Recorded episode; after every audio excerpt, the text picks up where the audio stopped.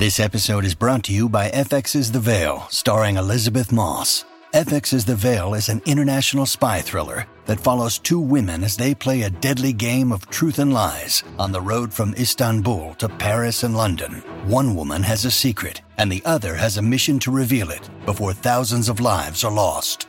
FX's The Veil, now streaming, only on Hulu. Evernorth Health Services, we believe costs shouldn't get in the way of life changing care, and we're doing everything in our power to make it possible. Behavioral health solutions that also keep your projections at their best? It's possible. Pharmacy benefits that benefit your bottom line? It's possible. Complex specialty care that cares about your ROI? It's possible. Because we're already doing it. All while saving businesses billions. That's Wonder made possible. Learn more at evernorth.com/wonder. This episode is brought to you by Shopify. Whether you're selling a little or a lot, Shopify helps you do your thing, however you cha-ching. From the launch your online shop stage, all the way to the we just hit a million orders stage. No matter what stage you're in, Shopify's there to help you grow. Sign up for a $1 per month trial period at shopify.com slash special offer, all lowercase. That's shopify.com slash special offer. Hola, esto es New Books Network en español. Hola, bienvenidos una vez más a New Books en español, un podcast de The New Books Network. Soy Antonio Galindo, anfitrión de este episodio, y hoy hablaremos con Ricardo López Pedrero sobre su libro Makers of Democracy, A Transnational History of the Middle Classes in Colombia, publicado por Duke University Press en 2019. Ricardo López Pedrero, bienvenido a este podcast. Muchísimas gracias, Antonio. Es un placer estar contigo y y dialogar sobre, sobre democracia y clases medias. Muchas gracias a ti por aceptar la invitación. Eh, ¿Podrías contarnos un poco acerca de tu trayectoria académica? Bueno, yo, eh, yo soy historiador eh, de la Universidad Nacional de Colombia, muy orgulloso de ser egresado de la Universidad Nacional de Colombia, universidad pública. hice mi posgrado en Estados Unidos, en Virginia Tech, y luego en la Universidad de Maryland College Park. Y Ahora enseño en Western Washington University, en el estado de Washington, en los Estados Unidos, y, y también estoy en una um, estancia en postdoctoral de, de, de, profesor visitante en la Universidad de College London em, en los últimos meses. ¿Y hay algún mentor, alguna figura intelectual que haya orientado tu formación, tus intereses? Muchos, la verdad. Eh, yo, yo, creo que la, la, la, producción del conocimiento eh, a pesar de que se nos dice lo contrario, es una cosa muy, muy realmente colectiva. Entonces, la producción de este libro eh, eh, dependió de muchos, de muchas personas y bueno, mi, mi, directora de tesis, Bárbara Weinstein, ha sido de bastante influencia, la gente que conoce el trabajo de ella. Ella ha hecho trabajo sobre las élites en, en Brasil, sobre, sobre raza em, en, en Brasil. Entonces creo que ella jugó un papel muy importante para pensarlo en las clases medias, también ha trabajado las clases medias. Eh, más recientemente creo que he estado en diálogo muy cercano con la antropóloga Mara Viveros Vigoya, que también ha estado trabajando sobre las clases medias negras en, Colombia y que creo que mi trabajo está muy en diálogo con lo que ella también propone y, ha sido de, mucha influencia. Eh, yo también tengo, soy historiador, como decía, pero, pero mi trabajo intenta ser un poco interdisciplinario y trabajo mucho con la antropología, la ciencia política, por supuesto la historia, tengo, hay una inspiración de textos feministas en el trabajo, hay una apuesta eh, teórica para entender la democracia desde las cuestiones de, de, género para poder pensar las clases medias y ahí hay una influencia de la lectura feminista bastante fuerte. En ese sentido, entonces creo que también hay una visión un poco eh, ecléctica, parcialmente influenciada por teorías de coloniales, pero también de alguna manera tomó una posición crítica hacia ellas. Eh, entonces creo que hay varias fuentes de inspiración, y así lo llamamos, son fuentes de inspiración eh, que me permitieron pues lograr escribir este libro. Sí, vaya que se notan esas distintas influencias a lo largo del libro. Y bueno, ya que, eh, mencionas eh, estas influencias, ¿nos podrías contar cómo fue ese proceso de escritura que te llevó a tener este eh, extraordinario libro Makers of Democracy? Eh, bueno, hay, varias, hay varias etapas. Yo llevo pensando sobre las clases medias desde hace mucho, mucho, mucho tiempo. Em, y ha sido algo difícil. En principio, em, no pensaba, digamos, yo tengo un trabajo sobre empleados, algunas de las primeras cosas que escribí como parte de, de, de, mi pregrado, pero yo no lo veía como, las, como una cuestión de clases medias. O sea, hay unas razones, razones historiográficas e, e incluso políticas de no pensar las clases medias. Es decir, creo que desde, desde la academia siempre hay como que produce un, un pudor el hablar y el pensar las clases medias como, como, como un no tema entonces, yo llevo ya bastantes, bastantes años y eso ha sido algo, algo difícil, digamos, como un proceso de legitimación de, de, eh, de estudiar las clases medias, pero en los últimos, yo diría, bueno, no sé, sí, en las últimas dos décadas, el estudio de las clases medias, particularmente en América Latina, ha tomado, digamos, un nuevo respiro. Y mi trabajo está enmarcado en esa parte colectiva que es de hecho muy transnacional. Eh, eh, trabajos desde Argentina, México, Chile, Colombia también, pero mi lugar, digamos, de producción de conocimiento ha sido Estados Unidos, pero siempre con esa, esa preocupación de tener diálogos más allá del imperio. Entonces, eh, ha sido un proceso como de, de, descubrimiento de la importancia de estudiar las clases medias, en principio, en una primera etapa. Eh, luego viene la tesis doctoral, donde solamente me enfoco en los profesionales y para el libro desarrollo los otros dos grupos, eh, los pequeños propietarios o pequeños industriales y los empleados o empleadas de servicio. Eh, esto, digamos, viene después de la, de la, de que terminó la, la, la, la tesis. Y es en ese momento, en la segunda, digamos, la segunda etapa después de la tesis doctoral, donde tomo de frente, digamos, la pregunta que tiene que ver con la democracia o tratar de, entender la democracia a través de las clases medias. Creo que son como tres etapas eh, de producción del, del, libro. Eh, lleva bastante tiempo, pues como cualquier otro libro lleva bastante tiempo, pero en este sentido digamos que hubo como tres etapas y en cada una de ellas eh, como que enfaticé algún aspecto para luego, digamos, como consolidarlo con el estudio de la democracia o una historia de la democracia, como propongo en el libro. Sí, eso me da pie precisamente para preguntarte por qué estudiar las clases medias y los procesos de, formación de estas clases en relación con la democracia. ¿Cuál es el elemento que vincula estos dos, estas dos categorías de análisis histórico? Bueno, eso es una pregunta difícil, es una pregunta grande. Eh, es una de las preguntas o de los temas más discutidos históricamente hablando. Por un lado, las clases medias siempre se ha pesado, digamos, o la formación de unas clases medias, la consolidación de unas clases medias, en, en comparación con lo que se percibe como una sociedad de dos clases sociales, ha sido un tema bastante trabajado eh, o pensado. Entonces, digamos, uno toma ciertas, o hace, toma unas decisiones en, cierta medida arbitrarias. Pero yo diría que históricamente hablando, esta pregunta sobre la relación que hay eh, entre la consolidación de unas clases medias y la supuesta expansión de una democracia se da luego de la Segunda Guerra Mundial en un contexto transnacional. Entonces, eh, a medida que yo iba pensando lo de las clases medias y como yo entraba al tema de las clases medias como una cuestión que supuestamente no se había estudiado y que había que llenar un vacío historiográfico, lo cual es casi siempre la manera como nos aproximamos a los temas históricos y entre historiadores siempre es, bueno, ¿cuál es su contribución?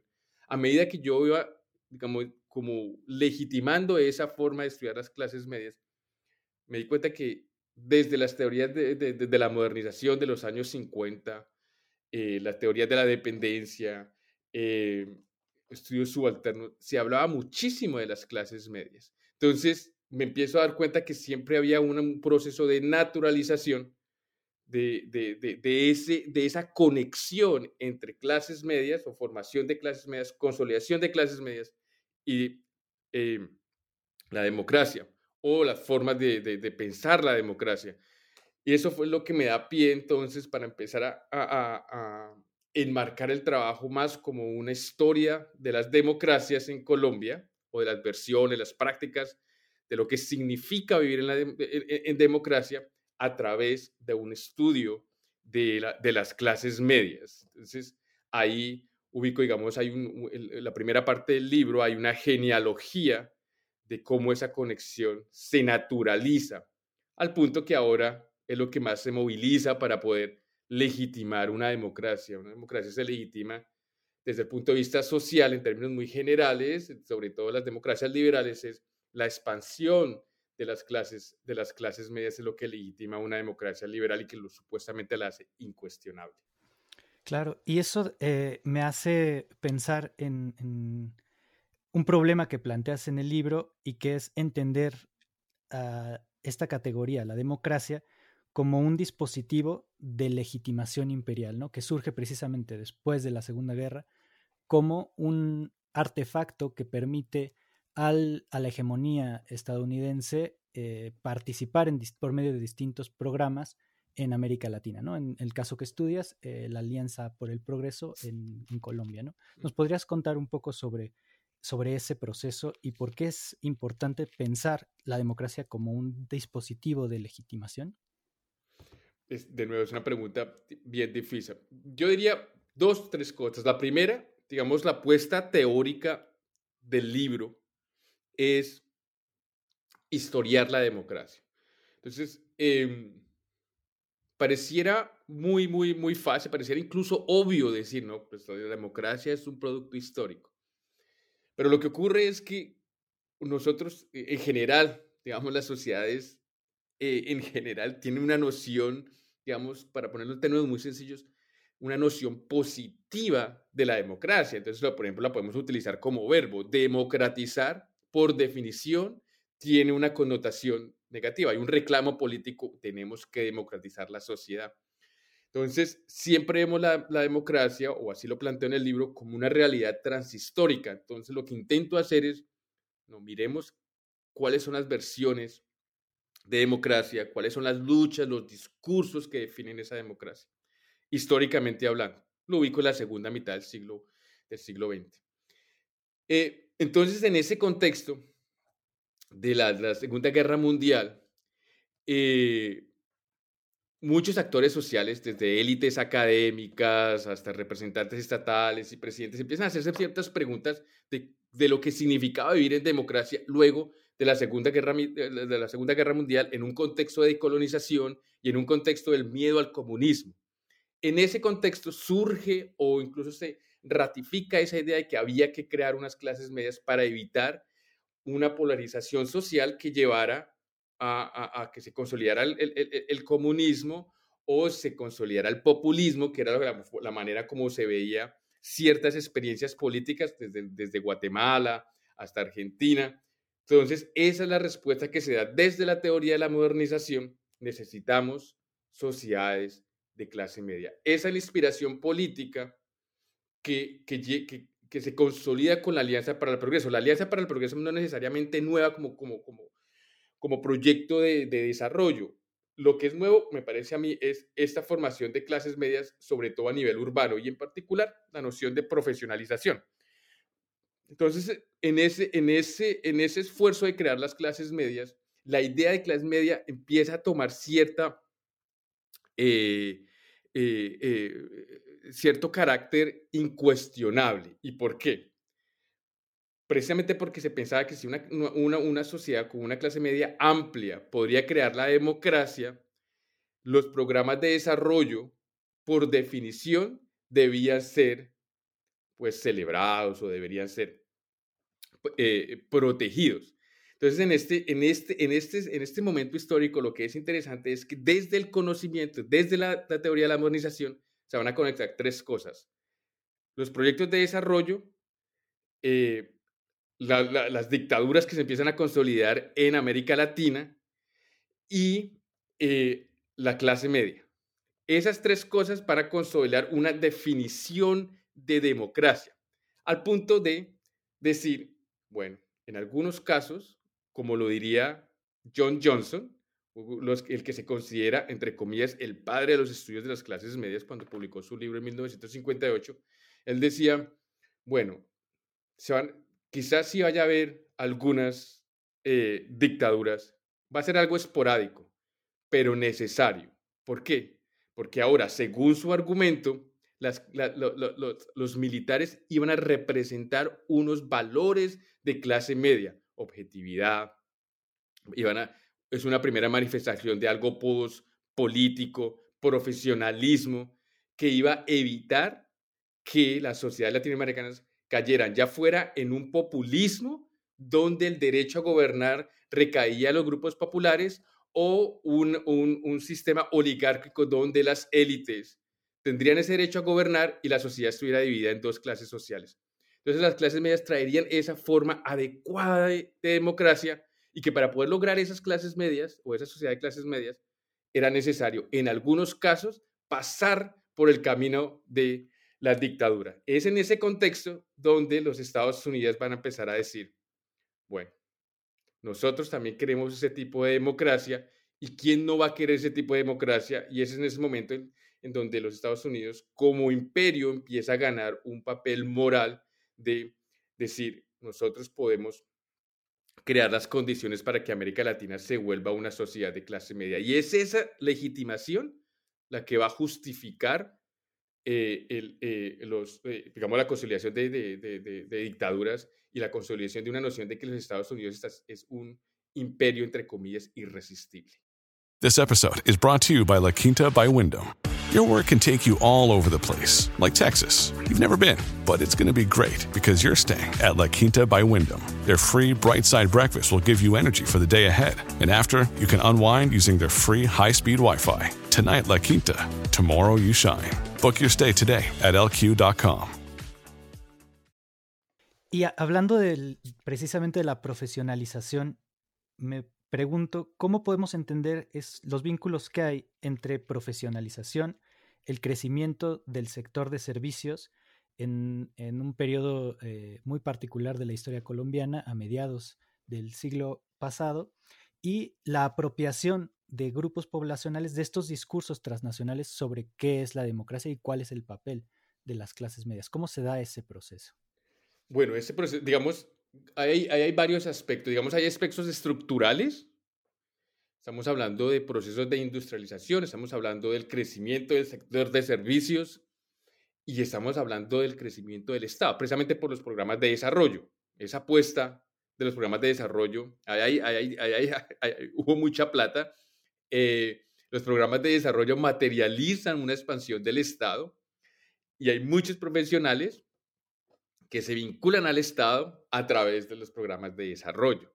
Entonces, eh, aquí lo que, uno, lo, que, lo que uno ve o lo que yo argumento en el libro es que la Alianza para el Progreso no fue un, un, un programa de desarrollo fallido como lo siguen argumentando muchos historiadores, sino fue todo lo contrario, intentó consolidar una visión de democracia en donde ciertos actores sociales, y esta palabra no me gusta, pero es, digamos, eh, se empoderaron o fueron empoderados por esos programas de desarrollo. Estamos hablando a través del conocimiento, a través de la materialidad, es decir, muchos de esos actores profesionales empezaron a devengar un salario del Estado a través de los programas de desarrollo. La industrialización eh, se expande a través de la pequeña industria, pero los programas de desarrollo eh, permitieron que muchos de esos pequeños industriales y pequeños eh, propietarios o empresarios tuvieran acceso a crédito para expandir sus, eh, sus negocios. Y el, y el sector de servicios, en los programas de desarrollo, intentaron eh, materializar una visión de relación, relación laboral que ellos percibían como diferente. Y era una que supuestamente superaba la relación entre capital y trabajo, que el sector de servicios era una, un producto moderno que superaba lo que se consideraba supuestamente eh, retrógrado y antiguo del siglo XIX, que era la lucha entre capital y trabajo. Hay cuestionamiento a Marx eh, desde, digamos, de la producción del conocimiento y decía entonces que el sector de servicios representaría esa superación de de capital y, trabajo. Pero digamos, hay unas, también unas relaciones estructurales, es decir, eh, la expansión del sector de servicios, la profesionalización, la industrialización. Pero claro, esas están mediadas por unos discursos que vienen desde la, de la teoría de la modernización y de las, de, las ideas de desarrollo, que empieza a justificar a estos sujetos como la, la representación de, de, la democracia, la representación del Estado. Eh, empiezan a ganar mucho, mucho poder.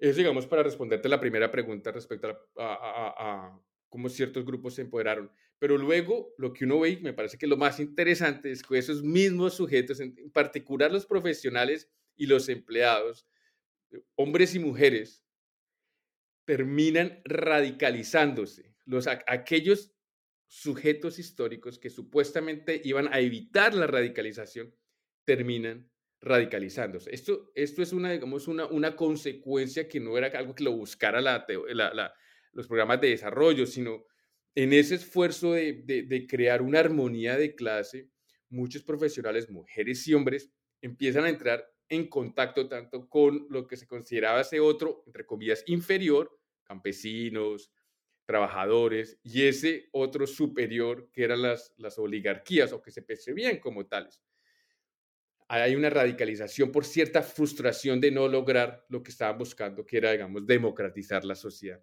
Entonces, ahí hay una cierta frustración y hay una expansión de la izquierda en términos generales que le da, digamos, como que se retroalimenta, ya hay unos procesos de radicalización y van a ser estos grupos los que van a empezar a cuestionar esos mismos programas de desarrollo, las mismas condiciones sociales que les permitieron, en, primer lugar, considerarse como clases medias y se van digamos, los más radicales se van a mover a lo que yo llamo un proyecto pequeño burgués, la noción de pequeño burgués viniendo más de la izquierda y no de los programas de desarrollo. Entonces, esa es la historia que trato de decir con, muchos detalles en cuanto a ese proceso de radicalización eh, de las clases medias. Uno de los dispositivos metodológicos que utilizas y que me llama mucho la atención es una, eh, un tránsito entre los discursos como tal para entender eh, cómo se conceptualiza la democracia, la clase media, y por otro lado, las experiencias de un grupo de personas que entrevistaste. ¿Cómo fue ese proceso eh, de identificación de los, de, los personajes adecuados para eh, construir tu relato? Es decir, ¿cuál fue el proceso de recopilación de entrevistas, de encuentros y, cómo, a dónde te llevó todo eso? Bueno, eh, siempre había, siempre, eh, para mí siempre hubo una, digamos, una apuesta etnográfica, una apuesta de historias de vida. Eh, si tú me preguntaras entonces, porque claro, hay toda una discusión si, si, si las clases sociales es una subjetividad, es simplemente porque tú quieres, tú te consideras clase media, ya listo, queda como clase media. La cuestión es mucho más, es mucho más compleja. Pero claro, a medida que yo iba eh, entrando a estudiar los programas de desarrollo, empecé a ver nombres que me eran muy familiares. Entonces, eh, hay que decirlo, maestros míos de, la Universidad Nacional, la Universidad Nacional, digamos, por ejemplo, la, Facultad de Sociología, eh, tiene que ver mucho, la creación de la Facultad de Sociología tiene que ver mucho con eh, la Alianza para el Progreso, otros grandes pensadores de la sociología, la antropología, la economía, la medicina, empezaron a surgir nombres que me eran familiares, pero que yo no necesariamente los conectaba con esos programas de desarrollo. Y es a través de, de, de, de digamos, de ese proceso que yo empiezo a ubicar ciertos eh, sujetos sociales que se consideraban como clase media. Y claro, entonces la pregunta ahí siempre fue y siempre ha sido, no solamente, hay muchos estudios que, donde, donde, donde se limitan a decir, o a responder no, usted no es clase media, usted tiene una falsa conciencia, usted debería comportarse de tal manera. Para mí la pregunta siempre fue, ¿por qué se piensan y por qué se identifican y por qué movilizan esa idea de clase media? Y entonces, en ese sentido, traté de ofrecer una genealogía de por qué ciertos sujetos históricos tenían esa, esa, incluso esa conciencia de clase. Em, y entonces empezar desde ahí a hablar de ciertas subjetividades. el otro aspecto que está elaborado parcialmente en el libro y que ahora estoy trabajando más es lo que yo eh, llamo el inconsciente eh, eh, jerárquico. Y es en ese sentido que hay un aspecto de la formación de clase social que está atravesada por cuestiones de raza y cuestiones de género, que es que se, que se ubica en el inconsciente de la identidad de clase. Entonces, a pesar de que la gente no se considere como parte de una, de una, de una clase social, si hay prácticas, si hay formas de pensar, estilos de vida que siempre están gobernados por un inconsciente eh, jerárquico que los puede ubicar en una clase social eh, o hacer un reclamo político a esa, a esa clase social. Entonces, ahí hice un, un, trabajo de historia oral bastante extenso, hay que decirlo, en el libro aparece solo una, una parte, eh, para pensar también, como lo hago en la última parte del libro, las, las, cómo las memorias tienen clase, tienen género y tienen raza, Em, que eso no es simplemente un accidente, sino que hay unas genealogías mucho más fuertes o pesadas em, e, en, el, en, el, hecho de que hay, la memoria está gobernada por esas formas de poder. ¿Y cómo fue que descifraste eh, los dispositivos disciplinarios que orientan precisamente la educación de esas sensibilidades, de esos deseos y aspiraciones de las clases medias? ¿Cómo eh, viste, o sea, cómo fue que diste con esta idea de que, eh, por ejemplo, las clases medias rechazan la violencia como una herramienta de reclamo político, pero al mismo tiempo sí hay experiencias de clases medias organizándose políticamente para demandar ciertas, ciertos reclamos. Bueno, hay varias, hay varias cosas. Em, digamos, vamos a ver si, si, lo logro aquí, pero porque por un lado, digamos, está todo el proceso de disciplinamiento, digamos, de las, de las disciplinas sociales. Y no es, digamos, la primera parte del libro, efectivamente es una historia intelectual, uno la llama, pues, por supuesto que después de Foucault, todo se llama una genealogía, pero aquí sí hay una apuesta de mirar como la genealogía, como cierta práctica y el conocimiento como subjetividad y la subjetividad como conocimiento. En, en, ese aspecto transnacional de las ciencias sociales, las ciencias sociales, eh, en un sentido amplio, desde la economía hasta la sociología, empieza a educar eh, o a enmarcar esas formas de pertenencia a unas clases medias y a esos proyectos políticos. Dado que no tengo todo el tiempo para elaborarlo, voy a simplemente elaborar un ejemplo y es que las clases medias en particular la idea de los, de los profesionales, son objetivos y son apolíticos y son posideológicos.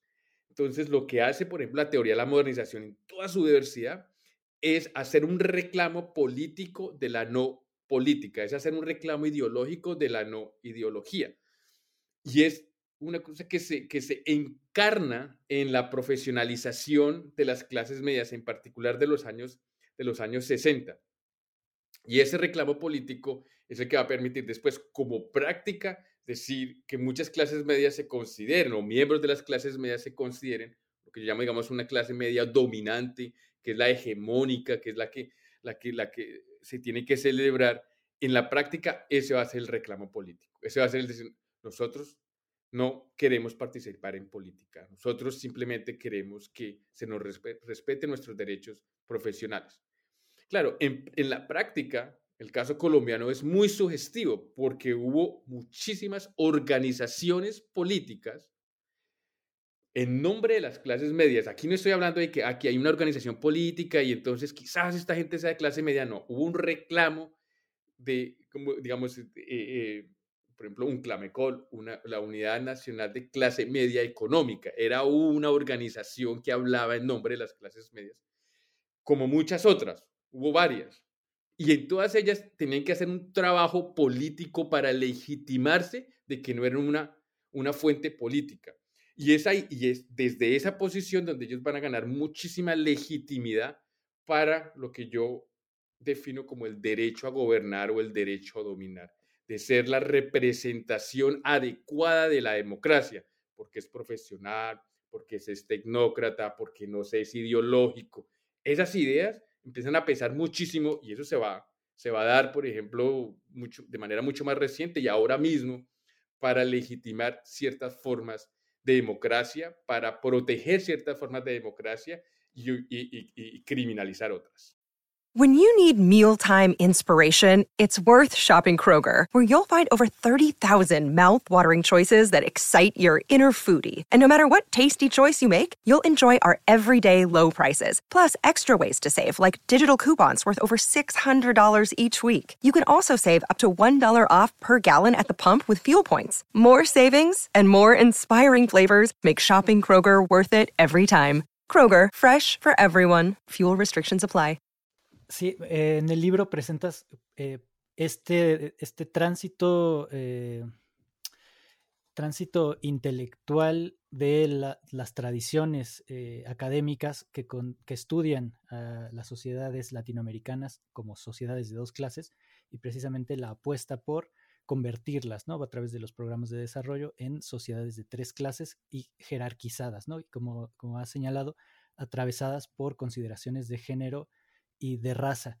Em, para reconstruir toda esta historia, eh, recurres a una gran diversidad de fuentes eh, documentales eh, y, orales. Me gustaría que nos contaras un poco cómo fue el proceso de recuperación de todo ese enorme archivo que sustenta tu investigación. Paciencia, muchísima paciencia. y como decía, yo llevo bastantes años trabajándole a esto y entonces fue mucha, mucha em, paciencia. Hay un, hay un, digamos, hay, un, hay una parte histórica. Em, si, no, si no estoy mal, creo que es en el 2001, en Colombia eh, se consolida la ley de archivo. Quizás me equivoque en el año, pero surge la ley de archivos y eso, eso significa que hay, un, hay por lo menos un esfuerzo por, por mantener y recuperar ciertos archivos.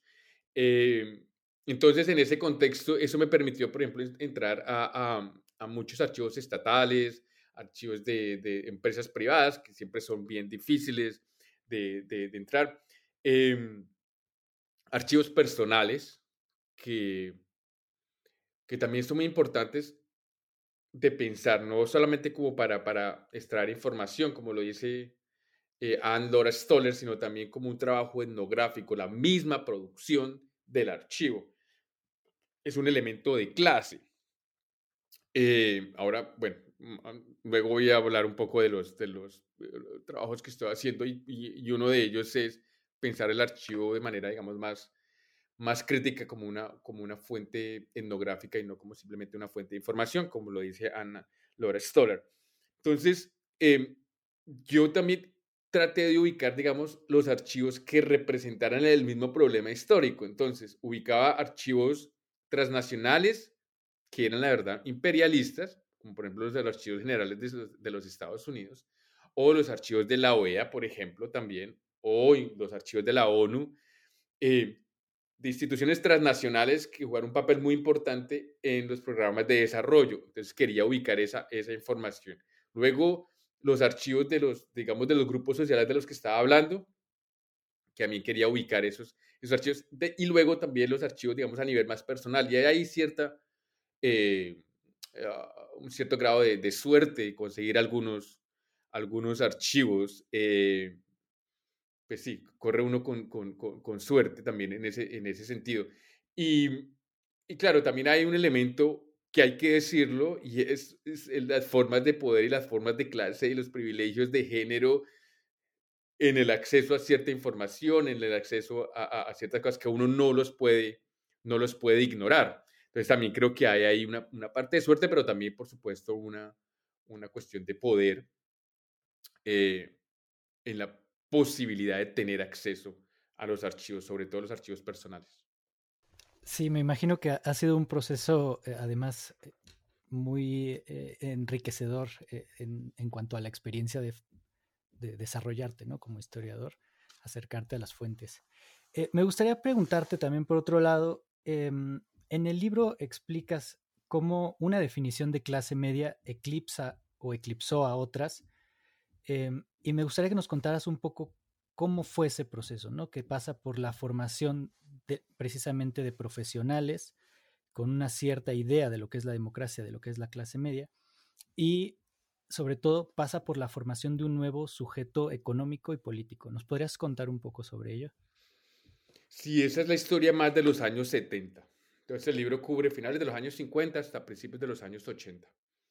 Y yo ubico esa historia, digamos, como el surgimiento de una, digamos, una experiencia de lo que llamaríamos hoy una, neoliberal, de la consolidación eh, temprana de, alguna, de unas relaciones neoliberales.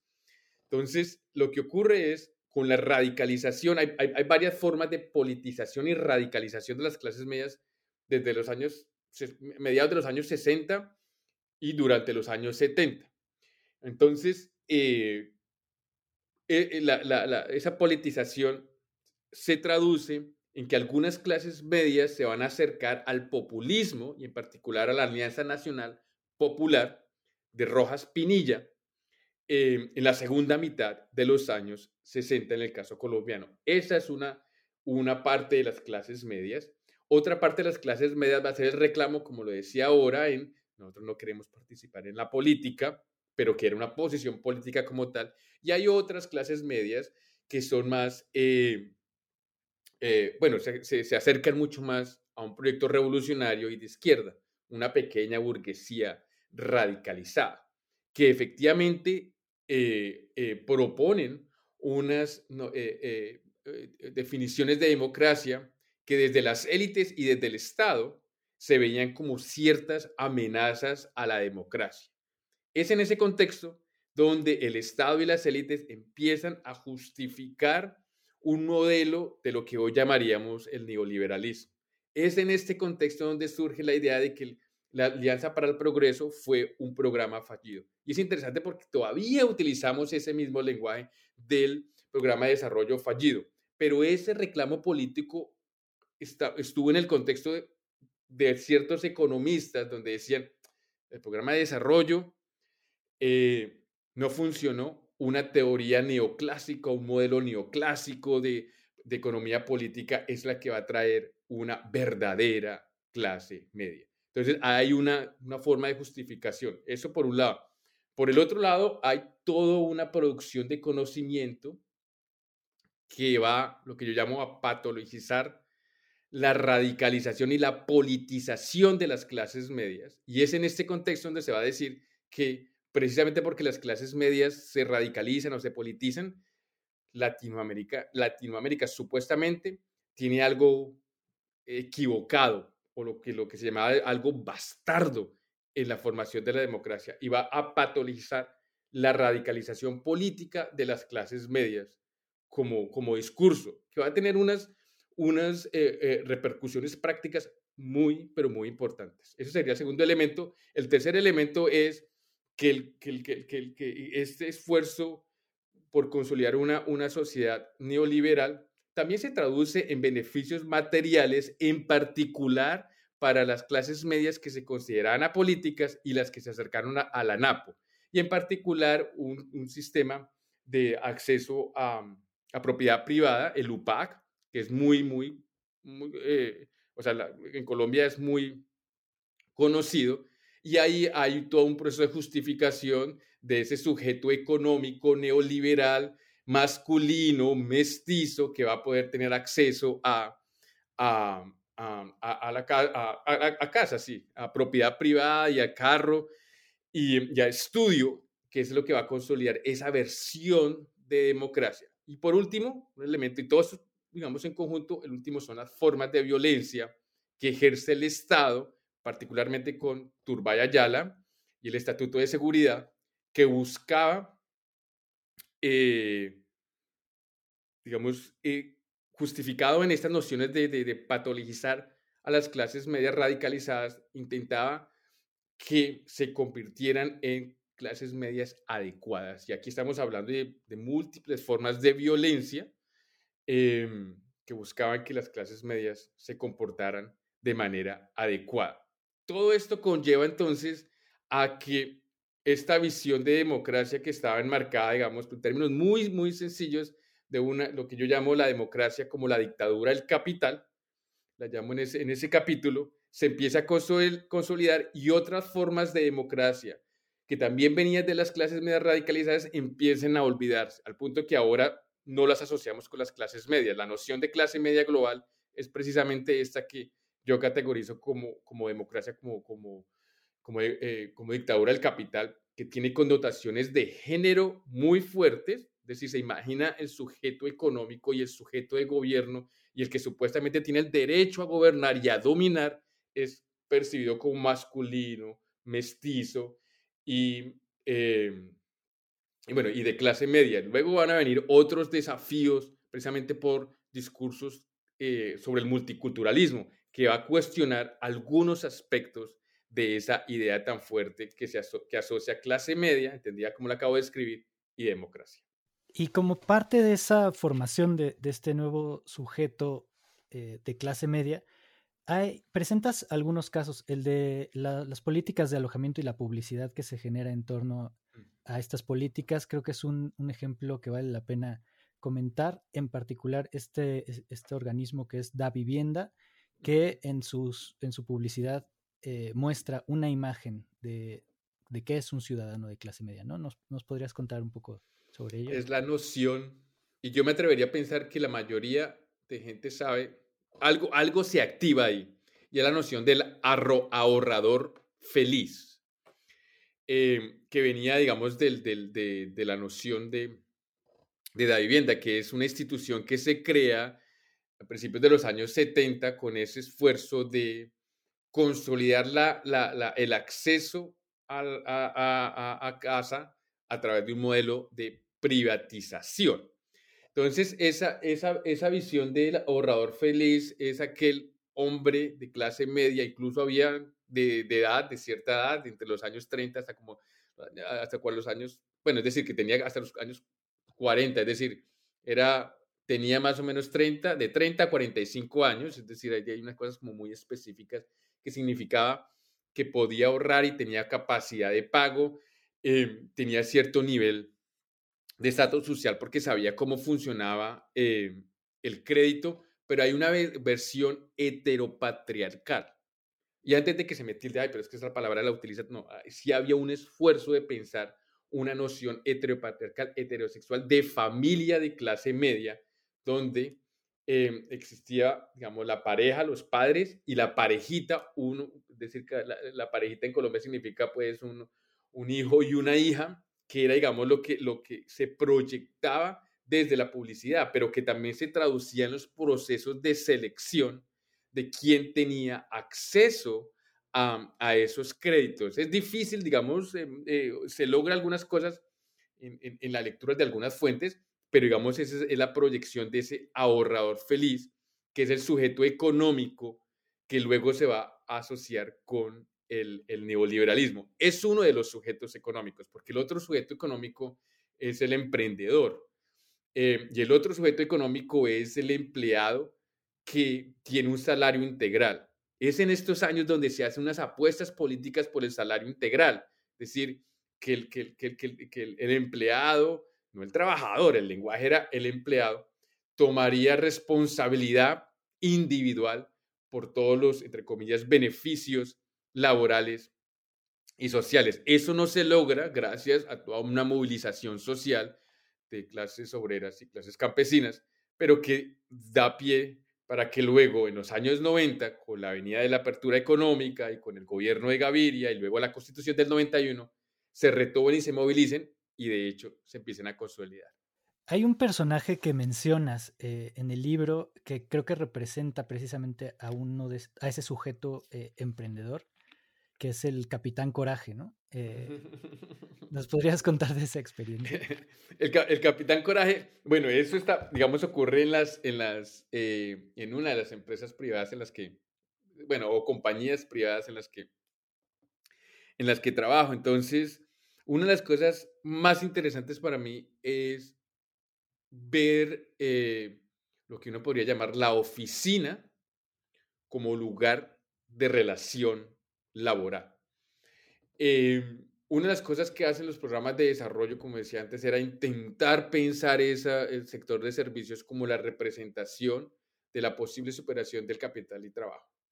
Entonces, cuando, uno, cuando uno ve toda la producción en, en, esas, en esas oficinas, hay todo un proceso de educación. De hecho, cuando uno habla con, con, con los empleados, el lenguaje que uno escucha en las memorias es ese lenguaje de la, de, podríamos uno llamar, digamos, el, de, eh, lenguaje como de, business, pues, de, negocios, de pensarse a sí mismos no como trabajadores, sino en el mejor de los casos, o en el peor, dirían ellos, como empleados, pero en el mejor de los, de los casos como una persona que no es trabajadora, sino que es parte de una familia empresarial. En ese contexto de educación, em, había, había muchos eh, intentos didácticos de cómo pensar, de cómo estos sujetos deberían pensarse a sí mismos. Y el capital coraje era aquel que es capaz, un, hombre, siempre pensaba hombre masculino, capaz de triunfar ante la adversidad del mercado y lograr superar cualquier obstáculo de, eh, que, impidiera pues el éxito em, económico.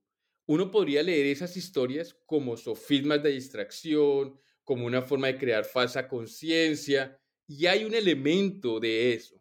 Yo no lo niego, pero a mí lo que me parece muy interesante es que esas formas de conocimiento crean subjetividades, al punto que algunas personas que entrevista, ese es el lenguaje que utilizan para identificarse, para como clase media para justificarse como, como representación de la democracia, para agradecer su posición social a algunas empresas privadas. Y es absolutamente claro que es precisamente ese lenguaje el que logra, el que logra justificar eh, las diferentes formas de dominación, las diferentes formas de jerarquización de la sociedad. Una de las cosas que para mí me llama muchísimo la atención y que trato de pensar críticamente y que también ocurre en la academia es que se piensa de manera jerárquica.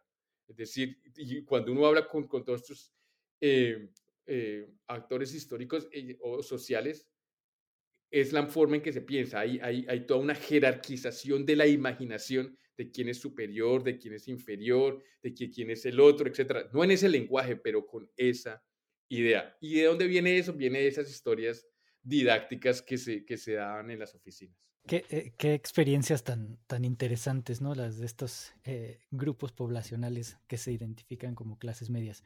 Ricardo, pues muchas gracias por tu tiempo. Solo me queda por hacerte la última pregunta de este episodio y es, ¿en qué proyectos estás trabajando actualmente?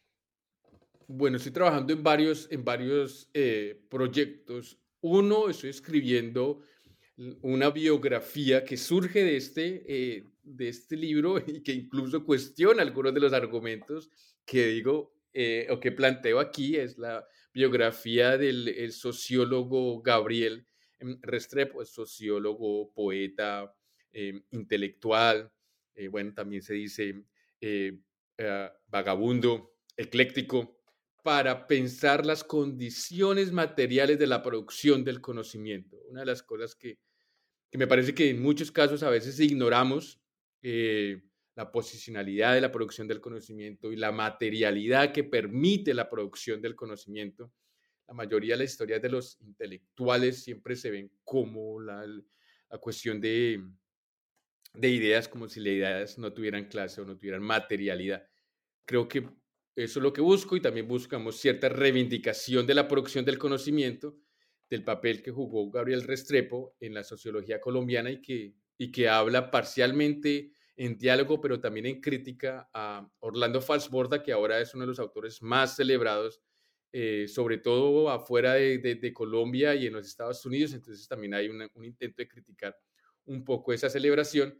Eh, estamos, estoy terminando un, un volumen coeditado eh, con dos colegas de, Chile y, México sobre las clases medias en América Latina. Es un trabajo colectivo eh, de largo aliento eh, que coeditamos con Mario Barbosa y Claudia Stern y que está, espero, pronto a, salir y que también va a salir en español eh, y que, como digo, es un trabajo colectivo, recoge ensayos de muchos historiadores, antropólogos, sociólogos y politólogos y estoy haciendo otro trabajo también colectivo sobre historias de Colombia, siglo XIX y siglo XX, con la historiadora Lina Brito. Y por último, estoy trabajando o estoy empezando a trabajar una historia ah, de las formas de dominación en Colombia que por lo menos empiece desde las élites eh, en la segunda mitad del siglo XX. El esfuerzo se desprende de este trabajo de las clases medias y es, y es eh, quizás pensar la, la dominación, el privilegio, la jerarquía y la exclusión desde las élites. Creo que hay una tendencia siempre a pensarlo desde aquellos que son excluidos eh, por muy buenas razones, eh, pero creo que ganaríamos mucho en nuestro entendimiento histórico y político pensarlo desde, desde el mismo privilegio, desde el mismo poder, desde el mismo justificación y legitimación de la, de la dominación. Y bueno, eso es, es lo que ando trabajando ahora. Pues vienen muchos eh, libros muy interesantes que cuando gustes acá tienes un espacio para, para darles eh, difusión. Eh, muchas gracias por la conversación, disfruté mucho platicando contigo. Solo me queda decirles, este libro, Makers of Democracy, es sin duda alguna una pieza clave para entender los procesos políticos de la segunda mitad del siglo XX, no solamente en Colombia, me parece, y me corregirás si estoy equivocado, sino en América Latina. Sí, ese es el, ese es el esfuerzo, el esfuerzo de nuevo colectivo eh, de pensar la democracia. Muchas gracias por escuchar New Books en español, un podcast de The New Books Network. Gracias por escuchar New Books Network en español.